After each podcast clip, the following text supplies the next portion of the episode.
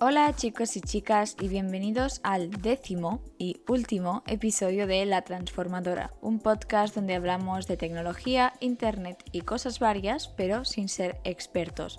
Yo soy Irene y en el capítulo de hoy vamos a hablar de democracia y tecnología. Sabemos que las redes e internet tienen muchas ventajas, pero no siempre podemos controlar su influencia. Facebook, Twitter, Instagram Todas las redes impactan de manera continua en nuestro cerebro y también en cómo nos informamos. Pero ¿cómo sabemos que detrás de todo lo que recibimos hay buenas intenciones? Campañas electorales, manipulación de información, de todo. Esto nos lleva a preguntarnos si la democracia es realmente compatible con el progreso tecnológico. ¿Podemos llegar a vivir en una distopía algún día? Hoy vamos a hablar de cómo se utiliza Internet como herramienta de política y cómo convive con nuestra democracia.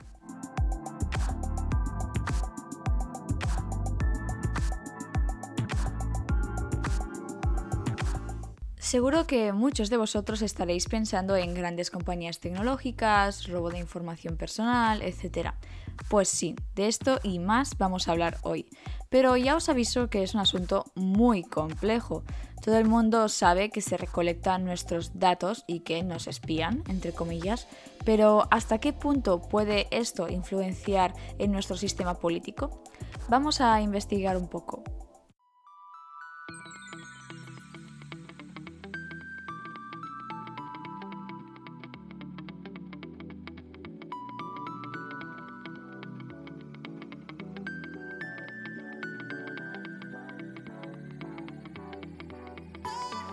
Si vamos a hablar de cuando la tecnología comenzó a trastocar la democracia, seguramente pues eso no se sabe.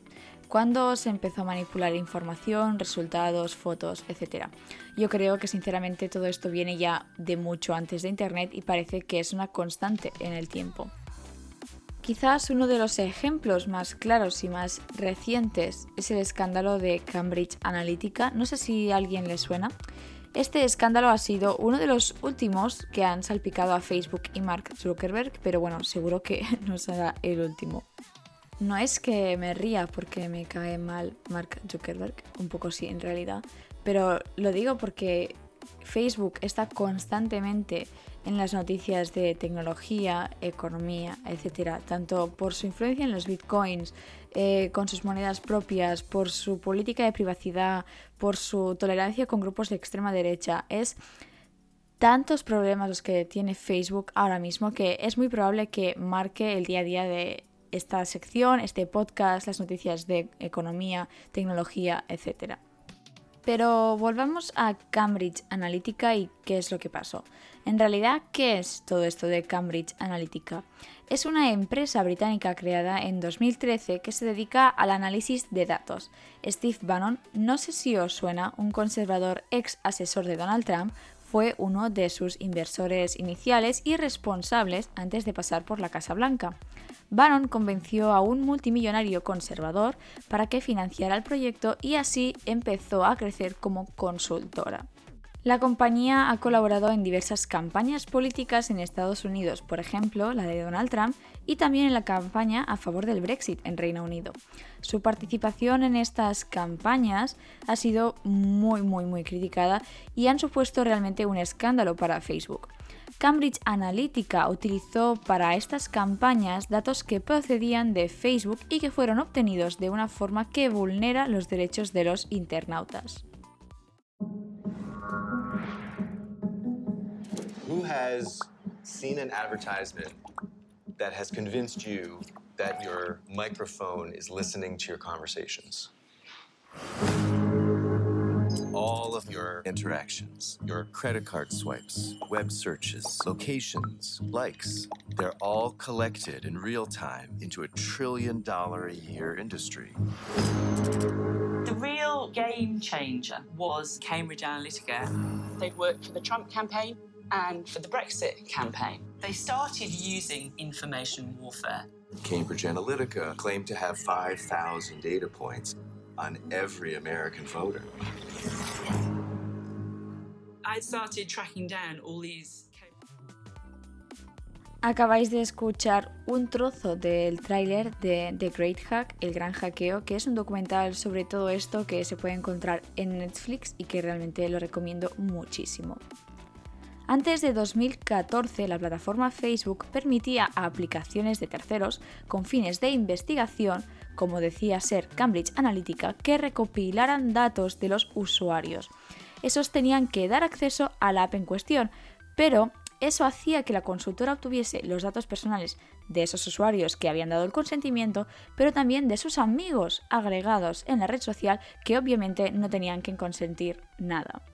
En principio, todos estos datos solo se podían utilizar para investigaciones, es decir, no se podían ni vender ni utilizar con fines comerciales. Luego, según explicó Facebook y se excusó, dijo que Cambridge Analytica no había cumplido esta parte. La consultora, a través de una aplicación aparentemente inofensiva, te hacía un supuesto test de personalidad, ¿vale? La consultora pagó en 2013 para que 270.000 usuarios hicieran el test, y eso hacía que la persona que hacía el test consentía indirectamente al robo de sus datos y a los de sus amigos. Como veis, es toda una maquinaria pensada para robar datos y luego trabajar con ellos. Aunque 270.000 usuarios dieron su permiso, claro, hay que contar también con los datos de todos sus amigos. Entonces, se cree que se ha accedido a los datos de más de 87 millones de personas. La mayoría de esos perfiles proceden de Estados Unidos, pero la red social, o sea, Facebook, calculó que en total hay 2,7 millones de cuentas que también son de la Unión Europea. Vale chicos, información de servicio. Facebook a raíz de todo esto puso un servicio para los usuarios online, ¿vale? Donde tú puedes entrar en la web y consultar si tu cuenta, tu perfil de Facebook ha estado afectado por el escándalo de Cambridge Analytica. Eso lo buscáis mm, por internet, es muy fácil de hacer, así que bueno, no todo es malo. Básicamente Cambridge Analytica tuvo acceso a toda la información que fuera accesible para los amigos de los perfiles, es decir, tanto la gente que dio permiso como la que no. Esto incluye publicaciones, cumpleaños, intereses, a qué le me gusta, cuál es tu religión, tu estado sentimental, tu localización, y entonces a partir de todos estos datos Cambridge Analytica pudo crear patrones psicológicos que luego utilizó en las campañas políticas donde participó. Pero no es solo eso. Según Facebook confirma, unas 305.000 personas dieron permiso a la app también para leer sus mensajes privados. Esto obviamente Cambridge Analytica lo niega, pero seguramente es así. Pero ¿para qué usó Cambridge Analytica todos estos datos? Según la propia consultora, no los usó para ninguna selecciones, pero lo cierto es que no hay forma realmente de comprobarlo. En 2015 saltó la noticia de que el equipo de Ted Cruz, era candidato al Partido Republicano de Estados Unidos en las primarias, estaba utilizando datos que Cambridge Analytica había conseguido sin permiso. Cuando en Facebook se enteraron, a finales de 2015, contactaron con Cambridge Analytica para pedir que borrara todos esos datos.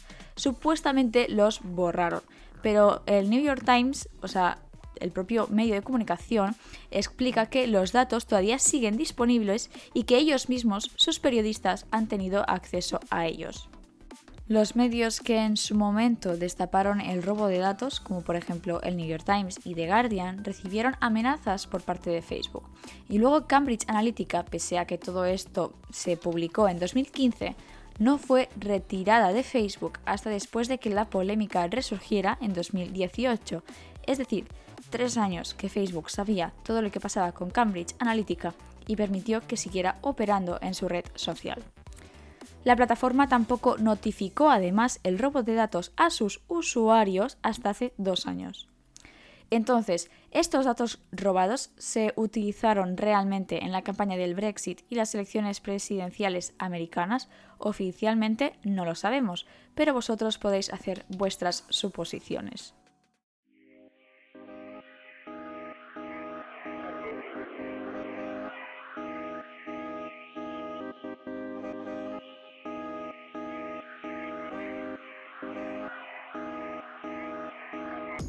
Pero el escándalo de Cambridge Analytica no es el único que ha torpedeado nuestra política recientemente. mucho se ha hablado también de la interferencia rusa en las elecciones presidenciales norteamericanas. Russia's role in the 2016 presidential race has been looming over national politics and national confidence in the election. And while the question of whether or not there was a connection to President Trump's campaign remains unanswered, there are a multitude of details coming to light about how Russia executed its campaign to influence the selection of the president. According to the U.S. intelligence community's assessment, the campaign was directed from the very seat of power in Russia, Vladimir Putin himself. And it had at least three elements online propaganda, hacking into and exposing political organizations and individuals' emails, and targeting state election systems. The Russians' online disinformation campaign sprawled over Facebook, Twitter, and Google. Through a web of automated social media accounts, or bots, and pages, Russian operatives shared free and paid posts to millions. Las agencias de inteligencia estadounidenses evaluaron que Putin, entre comillas, cito textualmente, dirigió personalmente la operación de interferencia. Tanto la CIA como el FBI coincidieron en estas afirmaciones de la presunta interferencia de Rusia para ayudar a Donald Trump. Varias empresas de seguridad informática declararon que los ataques cibernéticos fueron cometidos por grupos rusos de inteligencia. Incluso antes de las elecciones en Estados Unidos ya se detectó movimientos en ese sentido. De hecho, en octubre de 2016, o sea, antes de las elecciones, Obama usó el teléfono rojo para contactar directamente con Putin y advertirle sobre que estos ataques cibernéticos no estaban muy bien. Según informó el fiscal general del caso, Robert Mueller, hackers rusos usaron las redes sociales para crear noticias falsas y recopilar información, incluso apoyo financiero, para mítines y manifestaciones pro-Trump. Más allá de estas informaciones, durante la campaña, el Comité Nacional Demócrata también recibió varios ataques cibernéticos. El gobierno ruso obviamente negó repetidamente que estuviera implicado o que hubiera participado en estos ciberataques. Esto es obviamente ilegal y supone un delito porque un país está interfiriendo en el desarrollo de las elecciones de otro. Por otra parte, Trump y sus asesores de campaña, claro que estaban al caso de todo esto por más que se hagan los sordos, ya que se reunieron con abogados rusos y portavoces del Kremlin. Según la Comisión de Investigación, los delitos que se habrían cometido equivalen nada menos que a una ciberguerra, entre comillas, en contra de las instituciones de Estados Unidos y encima bajo la dirección de un gobierno extranjero. En total, unos 25 ciudadanos rusos y tres organizaciones de ese país han sido acusados. Y dado que ninguno de ellos está bajo custodia de Estados Unidos, pues hay muy pocas probabilidades de que alguna vez pisen los tribunales. Pero también hay que decir que hay algunas empresas que sí han sido señaladas y que sí están plantando cara en los tribunales. Como veis, un caso más donde la generación de fake news y los bots sirven a fines políticos.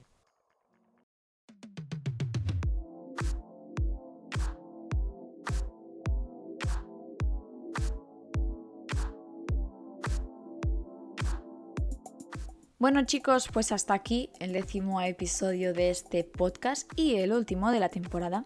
Ya veremos si hay más. Lo hemos dedicado a ver cómo las redes sociales, la tecnología, el progreso tecnológico es realmente compatible o no con nuestro sistema democrático.